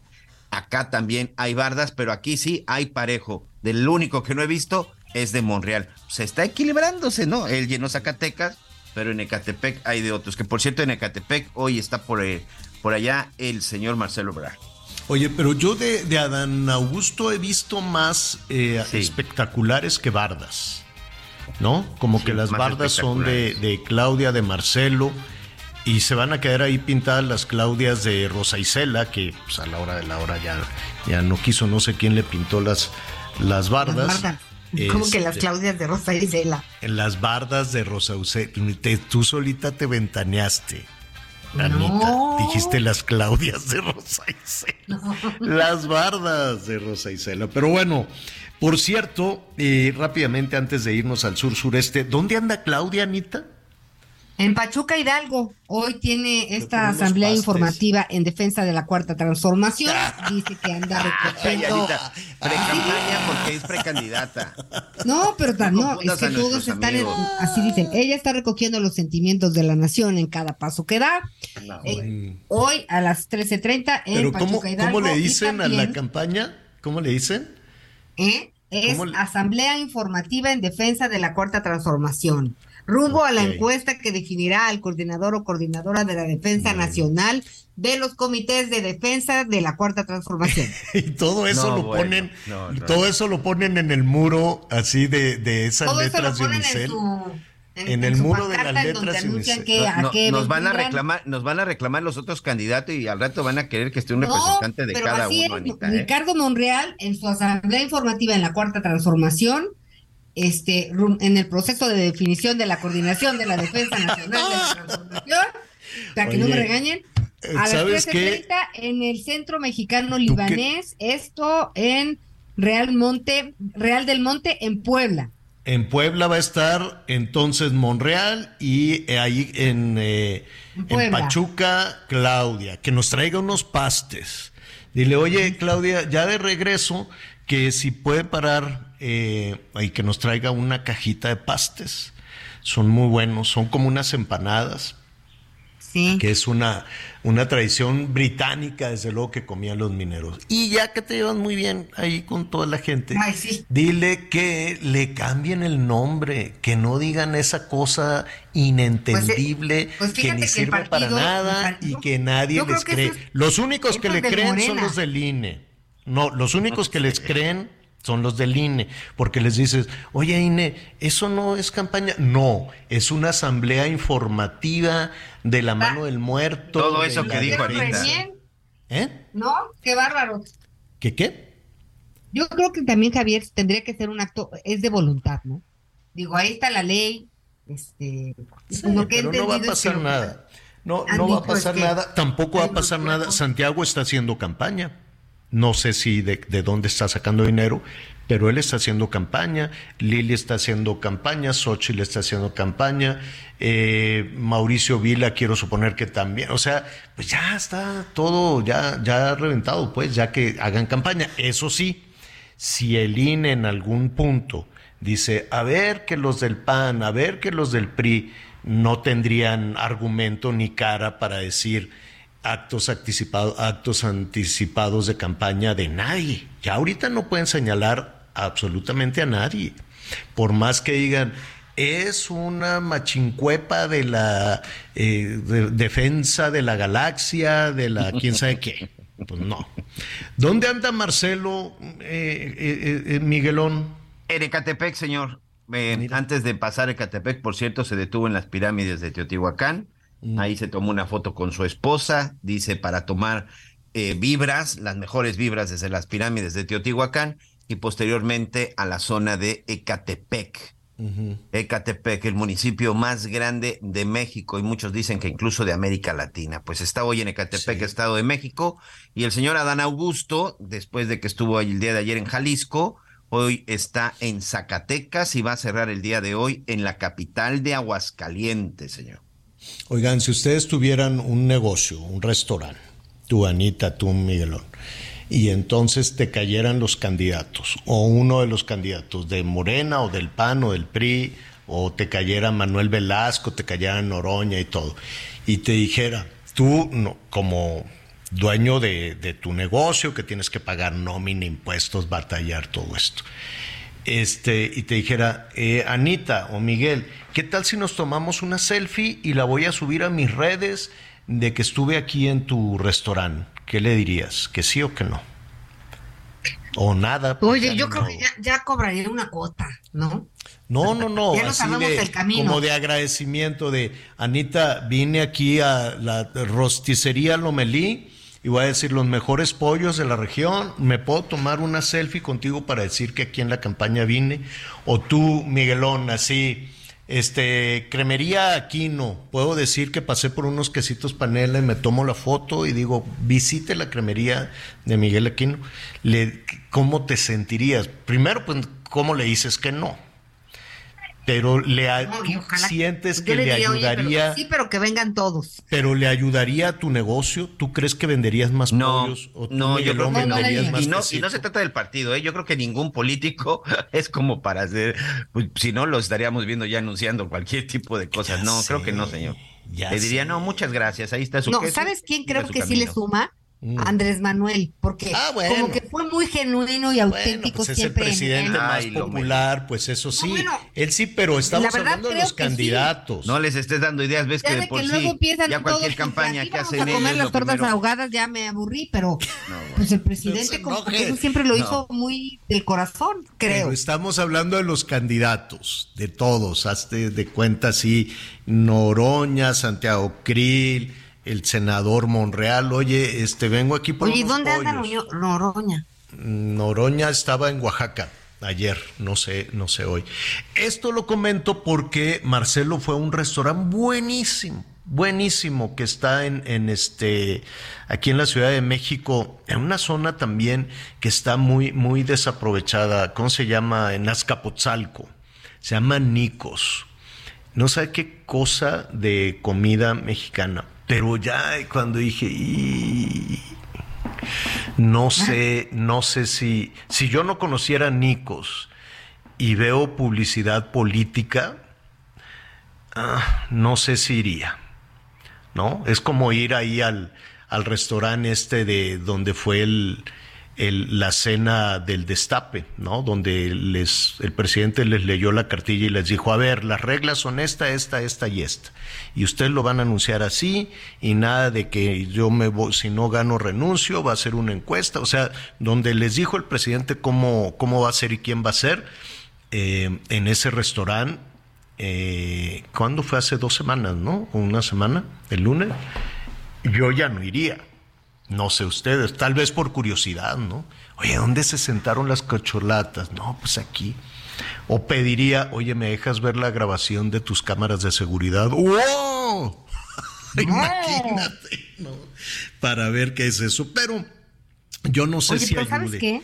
Yo no sé También, sabes, yo aprovecharía para decirle, oiga, o sea, si ustedes pintan bardas, les piden derecho de piso como a nosotros, los comerciantes, o algo así. Hay que aprovechar para hacer una un torniquete ahí de a, tres caídas de que, oigan, ayúdenos con ese tema.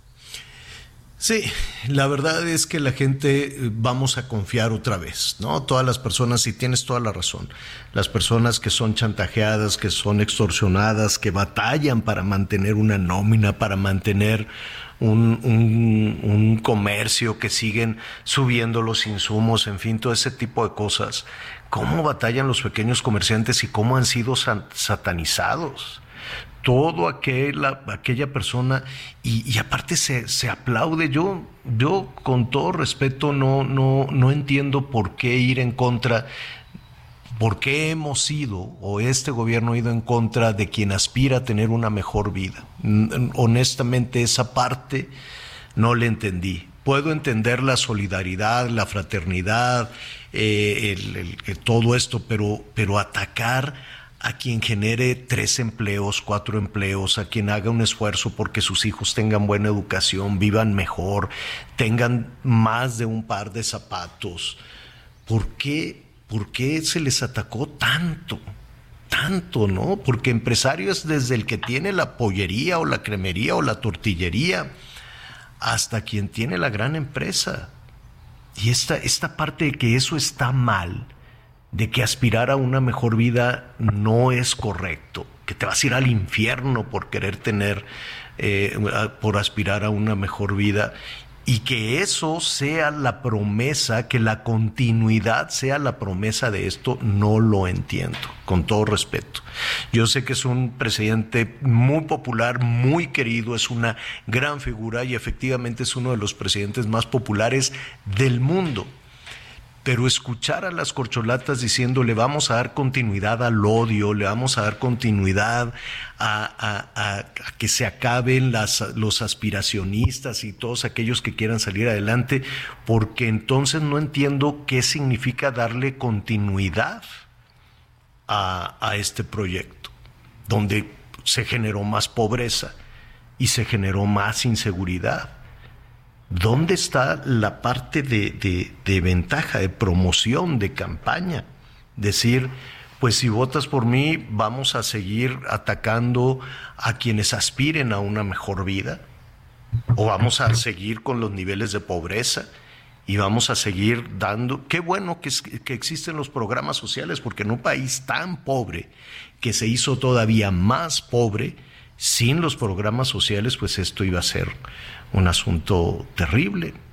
O la seguridad, le vamos a dar continuidad a los resultados que tenemos de inseguridad, de criminalidad, de ejecuciones, de masacres, de miedo como en la frontera sur.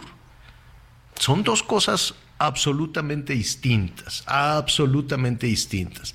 El enorme cariño que la gente le tiene al presidente y su enorme popularidad y por otro lado están los resultados de su equipo, los resultados de su administración.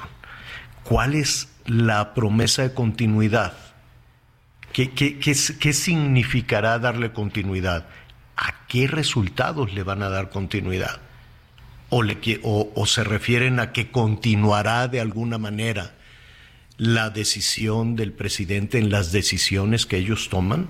Eso es lo que están diciendo. Si votas por mí, yo seguiré siendo empleado y haré lo que me indiquen.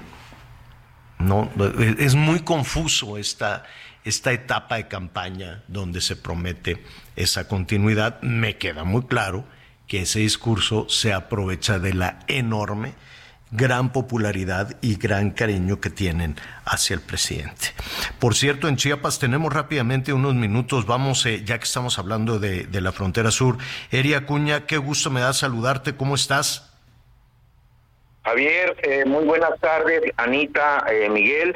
Pues una noticia lamentable que, bueno, no, no es nueva, han, han sido cada vez más frecuentes los enfrentamientos entre grupos delictivos con eh, fuerzas del orden, en este caso el ejército, la Guardia Nacional, policías estatales, y ayer ocurrió uno eh, a unos 70 más o menos kilómetros de Tuxtla Gutiérrez, en el tramo que se conoce de Villa Flores a Ocosocuautla, que es la región de la Frailesca, donde producen mucho maíz, y la zona de Ocosocuautla, que es un lugar eh, pues templado, muy bonito, durante la carretera, según narran los boletines del gobierno, es que eh, iba un convoy de mm, por así vigilando la carretera cuando fueron emboscados por un grupo de delincuentes. El saldo es de dos muertos, se, trata de un eh, agente de la Guardia Nacional y un delincuente, así como dos miembros del ejército heridos y otro delincuente también heridos. ¿Qué se les encontró?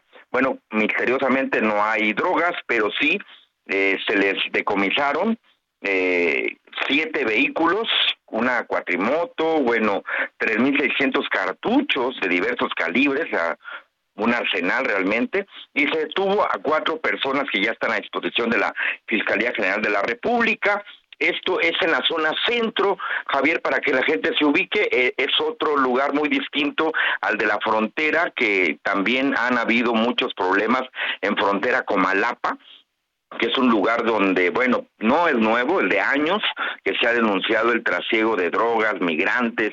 Ahí entra todo porque es precisamente el lugar de la sierra que colinda con los cochumatanes de Guatemala con Centroamérica, pues, y es un lugar muy difícil de poder caminarlo, entonces es solitario. Eh, ahí se instaló ya una base militar de, del ejército, obviamente en Chicomucelo, que está en el corazón de la sierra, en fin, una región diferente de la sierra, este es el centro. Ayer otro enfrentamiento eh, que causó obviamente mucha angustia, sobre entre los habitantes porque pues no es frecuente Javier pero desgraciadamente cada vez es más constante se ve más rápido esta situación. Entonces bueno pues eso fue lo que ocurrió ayer aquí en el centro de Chiapas Javier. Eri, Eri Acuña nuestro compañero corresponsal periodista en Chiapas. Vamos a seguir además tus redes sociales. Por lo pronto gracias por el comentario Eri Gracias a ti, Javier. Muy buenas, muy buenas tardes. Buenas tardes. Hacemos una pausa y volvemos. Conéctate con Ana María a través de Twitter, arroba Anita Lomelí. Toda la información antes que los demás. Ya volvemos. Todavía hay más información. Continuamos. Las noticias en resumen. Durante una persecución en la carretera federal internacional 15, en el tramo de Ibica, Ciudad Obregón, Sonora, un elemento de la Guardia Nacional resultó atropellado. En su intento por escapar, los conductores de un vehículo chocaron contra una unidad de la Guardia Nacional y arrollaron a un oficial que descendía del auto en ese momento. Los sujetos que huían fueron detenidos. Personal de la Secretaría de Seguridad Ciudadana de Escobedo, en Nuevo León, realizó exámenes antidoping sorpresa a más de 400 elementos entre agentes y empleados operativos y administrativos de esa dependencia. Según la dependencia, uno de los objetivos es tener una corporación de primer nivel, en Jalisco vincularon al proceso por el delito de crueldad animal a Eduardo B., presunto responsable de la muerte de al menos 16 perros en un domicilio del municipio de Tala. También en la finca fueron rescatados 10 perros más en aparente estado de maltrato y desnutridos la semana pasada. La Alianza Nacional de Pequeños Comerciantes reveló que debido a las altas temperaturas, el consumo de cerveza aumentó su demanda 80% en medio de la tercera ola de calor que atraviesa el país. Cuauhtémoc Rivera alertó que el alza en el consumo de esta bebida se da a la par de un contexto de alta inflación que ha encarecido su precio de 3 a 5 pesos aproximadamente.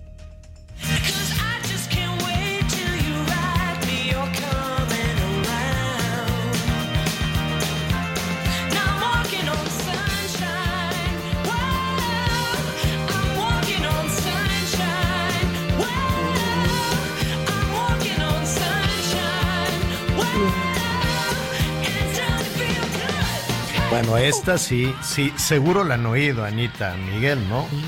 Walking on the Sunshine. Bueno, sin the sunshine. Walking on Sunshine, ¿no? Caminando en el. con, ¿Cómo no? Con el sol. esta es una de las 10 precisamente que dicen los científicos de las 10 canciones que pone que hacen que la gente se sienta de buenas y la han usado en todo en películas en anuncios, ¿no? Que luego no tienen nada que ver, ya sabes. Este abra su cuenta de ahorros y te ponen esta canción. O sea, nomás porque le gusta al creativo, pero no tiene nada que ver a veces con los negocios.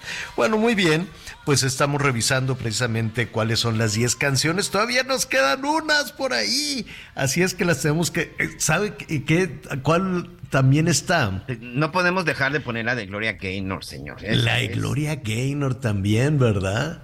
Claro, esta es de las clásicas. A ver.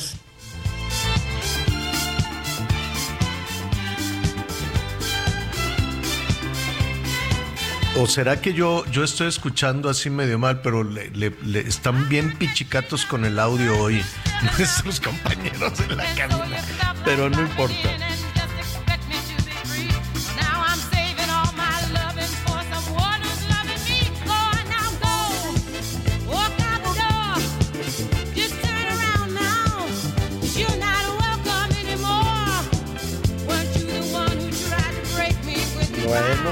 Muy bien. Y esa se bailaba así de. ¿Cómo se llama? De que te agarrabas así de, de las manos y le dabas piruetas y eso, ¿no? O, bueno. Ahí está la Gloria Gaynor. Y nos quedan todavía otras, otras más. ¿Cómo vamos con los comentarios, Miguelón? Muchas gracias a todos nuestros amigos por todos sus mensajes. Aquí tenemos a. Eh, buenas tardes. Nos pueden enviar un saludo a la familia Casillas si son, si son tan amables, son los máximos, nos dicen. Muchas gracias. Gracias. Anita, no ¿De dónde los Casillas? No nos dice. dice. Anita, no se ventaneó, lo dijiste tú, Javier, lo de las Claudias. Saludos, son lo máximo.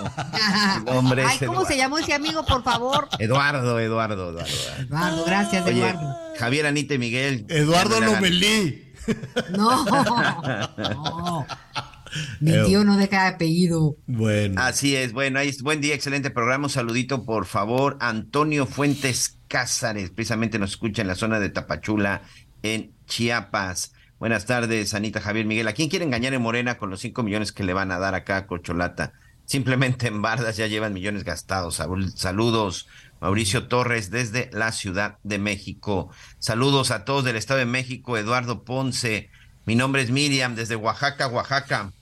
Mm. Saludos también. Me da gusto que me contestaron, los escucho a, diario, me encanta que son muy sinceros y objetivos. Bendiciones. Gracias, gracias, por supuesto por sus mensajes, por sus buenos deseos. La señora María Elena, eh, solo para decirle a Anita que no niega para nada su amor por, ya sabes quién, dice, ese pues está en clavería, dice. este es un programa plural. Ya, sí, sí, sí, Es un programa plural. Aquí se escucha Oye, mira, de este, de este Nicos de Clavería, dicen, ese Nicos en Clavería tiene sucursal en Querétaro y muy buena ah. comida. Saludos desde ah. Monterrey, de parte pues de Sergio. También otros saludos desde Monterrey. Hay que ir Diario los escucho. Muchísimo calor. ¿Por qué no plantamos árboles? Tan inconscientes somos dice Ali Mendieta. Gracias, en verdad, gracias a todos por sus comentarios. Y se siente tan bonito plantar un árbol, créamelo. Yo cuando llegué ahí al rancho era una cosa horrorosa, pelona, puro zacate quemado, así aquello era una loma pelona, pero dije, no, pues esto puede tener algo de posibilidad. Entonces pedí ahí, pues unos cuantos vecinos y nada, dijeron, este está como, como trastornado, está loco empecé a, limpiar la barranca, sacar basura y como pude ahí, este, pues porque yo no sabía cómo, cómo se plantaba un, un árbol en el ensayo y en error, ya aprendí para que duraran ¿no? lo suficiente. Este, y nada, no sabe ahora lo bonito que quedó la barranca verde. Un animalero, se llegó mucha fauna, mucha culebra, aves que te da miedo. Bueno, yo he hablado ahí con Miguel y con Anita, ¿qué tal se oye el pajarerío? Este, de pronto en las mañanas parece que estás hablando de una jaula, depende de la temporada. En ocasiones así empiezan tan temprano que tienes que cerrar la ventana, así por favor, pajaritos, déjenme dormir un ratito más. Traen un Una belleza. Pero te has esmerado y le has trabajado y le has arado y le has hecho todo esta barranca. A mí sí me, yo sí pude poner mi, iba a decir mi pirul, ¿cómo se llama? Mi ahuehuete. ¿Sí te jaló, sí pegó? Sí, está bien bonito. Y con esto de la temporada de secas estaba batallando porque requiere mucha agua. Pero este, mira, se puso tan bonito que de pronto hasta un pequeño arroyito que, que estaba seguramente perdido en esta barranca, en la barranca de la pastora. Entonces, tú le ayudas, con que le ayudes tantito a la naturaleza, eh, todo va, todo, todo jala. Bendito sea Dios. Sí, tienen razón nuestros amigos regios. Hay que, mire, con uno que, que pegue, con uno que funcione.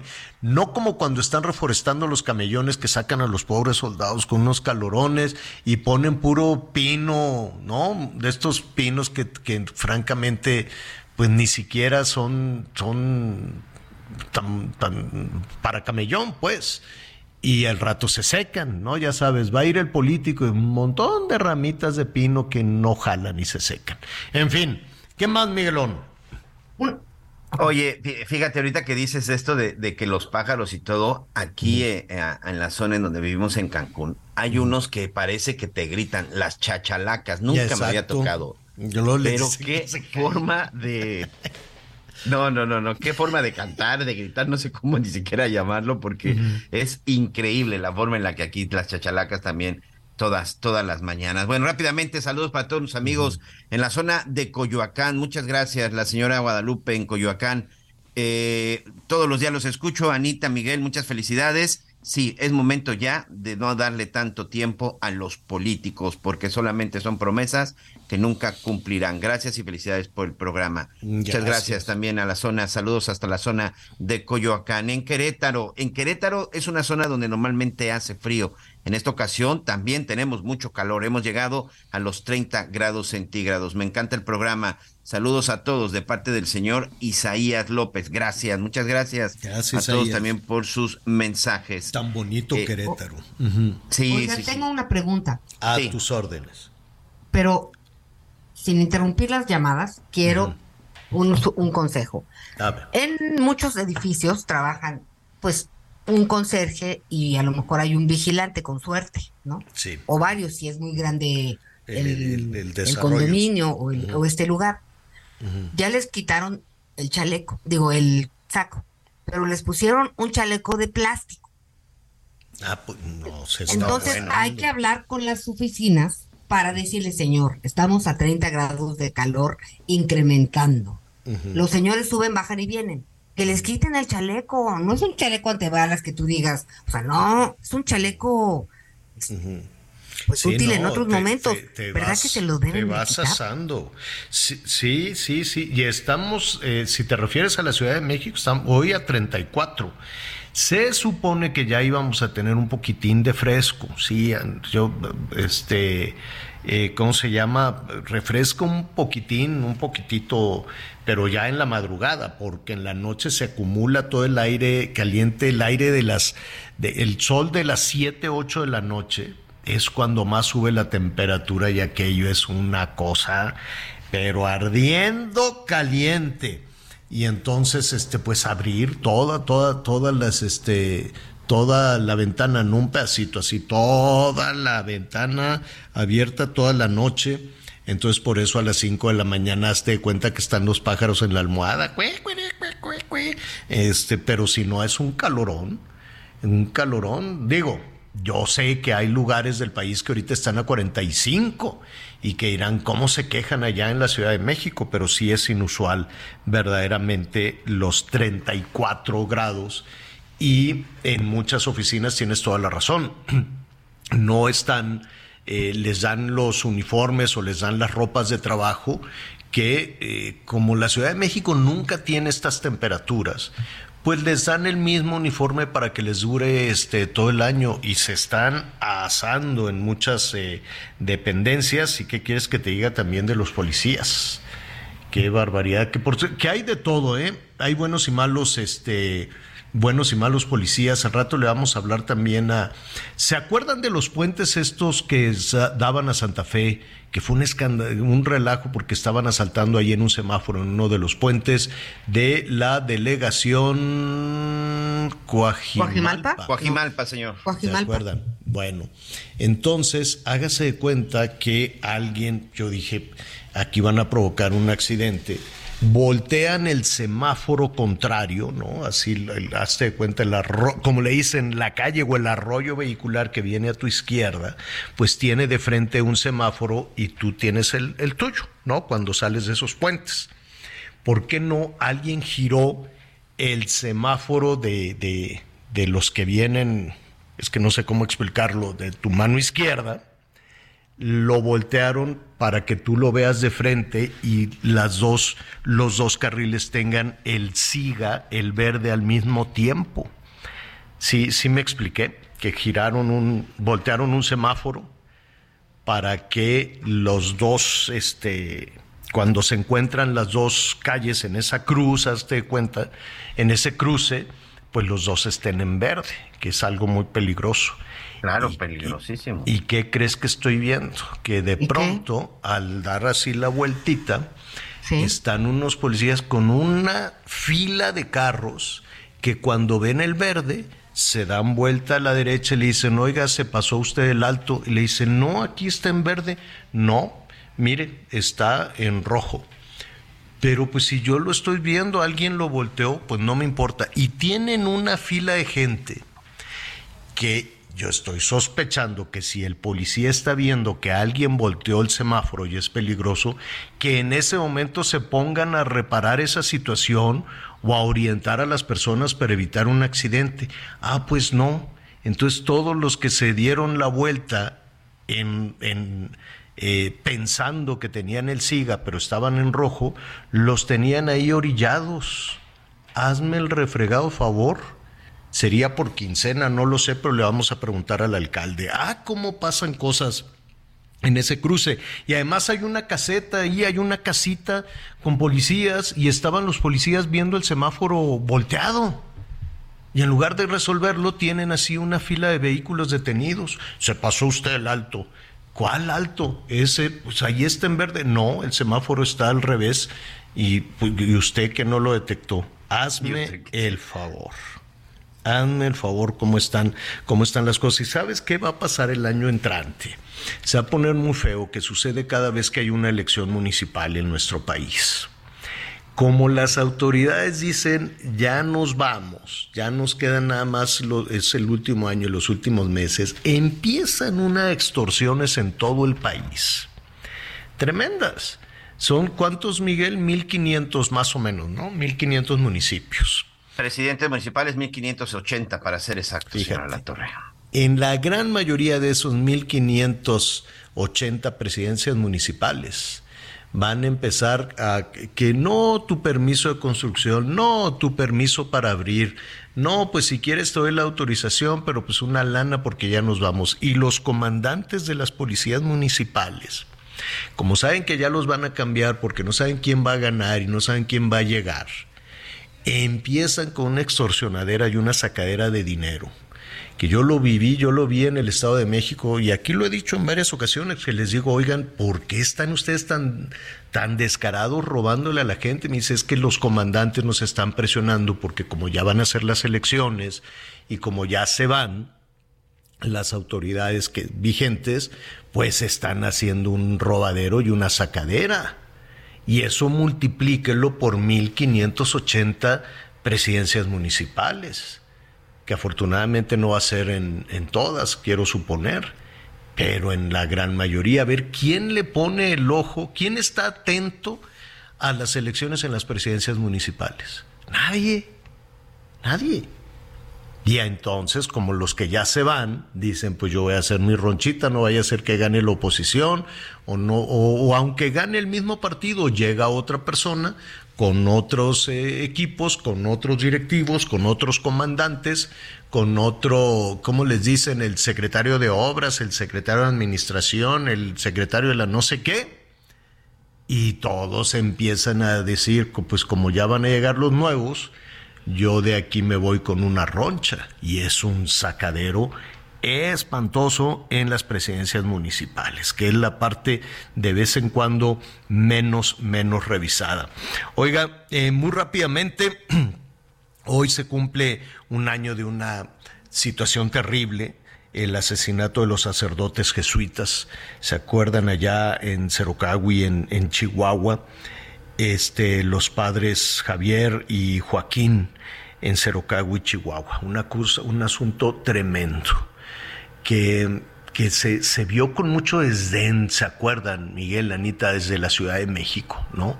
Al principio no se le quería poner atención, todo esto derivó además en un distanciamiento todavía más grande entre el gobierno y la Iglesia Católica, ¿no? Que no, no, no han, la verdad es que no han hecho las paces. El, gobierno federal se ha separado mucho de la fe católica. Este, bueno, yo soy muy respetuoso de, la religión de, de, cada quien, pero pues la mayoría de los mexicanos somos católicos y no hubo necesariamente una respuesta, no hubo ayuda, no hubo nada para los eh, sacerdotes, para los sacerdotes jesuitas ni de ninguna otra orden, la verdad. Y el enfrentamiento las divisiones, el alejamiento ha sido muy grande. No hubo investigación, no hubo ayuda. El presunto responsable pues apareció ejecutado, apareció muerto. Pero eso no significa que, que, se hiciera justicia y que se resolviera un asunto de inseguridad em, para todos, para todos. A ver, estos sacerdotes, que lo único que hacían era un bien, ayudar a la comunidad tan abandonada, ancestralmente abandonada. Yo lo he atestiguado, he ido con los jesuitas a todas estas zonas de la Sierra Tarahumara en Chihuahua y es un abandono que si no fuera por el trabajo pastoral, que si no fuera por el trabajo de los padres, de los sacerdotes y de las religiosas, que también hacen mucho trabajo con las niñas, con las jovencitas, tienen unas casas eh, hogar y también les ayudan. Miren, llegan de las eh, familias de las comunidades indígenas y llevan a los niños a la escuela muy digna, muy decente, muy limpiecita con sus vidrios, sus ventanas, porque sí, los climas son extremos, son unas nevadas y unas temperaturas bajo cero tremendas y, y después unos calorones espantosos, cuidan sus tradiciones, cuidan su cultura, pero les dan instrucción, les dan educación y les dan alimento y sin eso que hacen los sacerdotes jesuitas, todas esas comunidades estarían verdaderamente en una pobreza peor todavía y del abandono absoluto en el que están. Esta sierra en Chihuahua eh, allá en Cerocagua y en otras eh, comunidades de, Chihuahua, que es hermosísimo, es una bendición verdaderamente porque es hermosísimo, está absolutamente lejos de la Ciudad de México en todo sentido, no nada más en la distancia geográfica. Está absolutamente lejos de todo. a, la, a la clase política no le importan las comunidades que están ajenas, que están lejanas o que no les pueden redituar en, votos y en cosas por el estilo. Entonces, pues no hubo un tema de justicia. El chueco le decía al no Miguel, al presunto responsable, que de pronto pues apareció, apareció muerto. Pero eso no significaba que fuera un tema de, de justicia, ¿no? No, tampoco se supo ni quién lo mató. No, y finalmente es un tema de donde la delincuencia organizada y un pleito que existen entre ellos, pero bueno, también el tema, Javier, de la impunidad porque pues el tipo seguía libre, ¿no? Seguía libre y absolutamente nadie había hecho por detenerlo. El hecho fue que apenas fue en marzo, o sea, nueve, diez meses después del asesinato, cuando se supo de él. Es decir, hoy este sujeto está fuera de circulación, no porque la autoridad lo haya ubicado, porque se haya dado un enfrentamiento, ni tampoco estoy diciendo que, eh, eh, de que lo hubieran detenido para matarlo, no es por un hecho de que el tipo seguía operando, seguía delinquiendo y pues en un enfrentamiento con otros delincuentes es ahí en donde pierde la vida. Pero la autoridad, por supuesto, que quedó pues mucho a deber y con muchas, muchas preguntas sobre este caso. Pues a las 3 de la tarde van a repicar las campanas en todos los templos del país, en todos los templos católicos del país, en memoria de los padres, en memoria de las víctimas de la violencia, de todas las víctimas de la violencia en México a las 3 de la tarde. Y lo que nos dicen los padres, vamos a escuchar, vamos a reflexionar y una oración, no solo por los sacerdotes, no solo por los de Cerocagui, cuántos sacerdotes han sido ejecutados en México. Y por ahí tenemos parte de, lo que subió el padre José de Jesús en esta invitación, con esta explicación. Pero ¿Quieres que lo, escuchemos? No, no, ya tenemos, eh, o a ver, si nos alcanza el tiempo. pedacito. Por invitación de todos los obispos del país, a las 3 de la tarde, hora en que murió nuestro Señor Jesucristo para traer la paz al mundo, todas las campanas de las iglesias de nuestro país van a tañer, no solamente para recordar el asesinato de dos sacerdotes en Chihuahua, sino para crear conciencia de que nuestro país está creciendo en la violencia. Tres de la tarde, reflexionar y una oración por todas las víctimas de la violencia. Ahí está la convocatoria y así y así desde luego pues eh, lo haremos y abrazarnos y tener una una y tener fe muchísima fe en que las cosas en que las cosas puedan cambiar pues ya nos vamos ya nos vamos aproveche el resto de la tarde Póngase buenas el resto de la tarde. Yo sé que de pronto las noticias son duras, son difíciles, pero el ánimo es más grande y sobre todo en un día tan bonito como este, caluroso es cierto, pero luminoso. Entonces aproveche, aprovechemos la luz, aprovechemos la luminosidad y eh, aprovechemos este Yellow Day, que es el día más feliz del año. Anita Lomelí, gracias. Gracias, muy buenas tardes, hasta mañana. El señor productor, ¿con qué nos vamos, por cierto? Gracias al amor, la felicidad. Muy bien. Pues eh, Miguel Aquino, gracias. Abrazo, gracias, buenas tardes, buen provecho. Yo soy Javier Alatorre, lo espero con este y otros temas a las diez y media en Hechos. Se va a poner lo que le sigue. Bueno, siga con nosotros en el Heraldo Radio. Buena, todo es diferente, gracias amor, la felicidad de sentir amor. Hoy hace cantar a mi corazón la felicidad. Gracias por acompañarnos en Las Noticias con Javier La Torre. Ahora sí ya estás muy bien informado.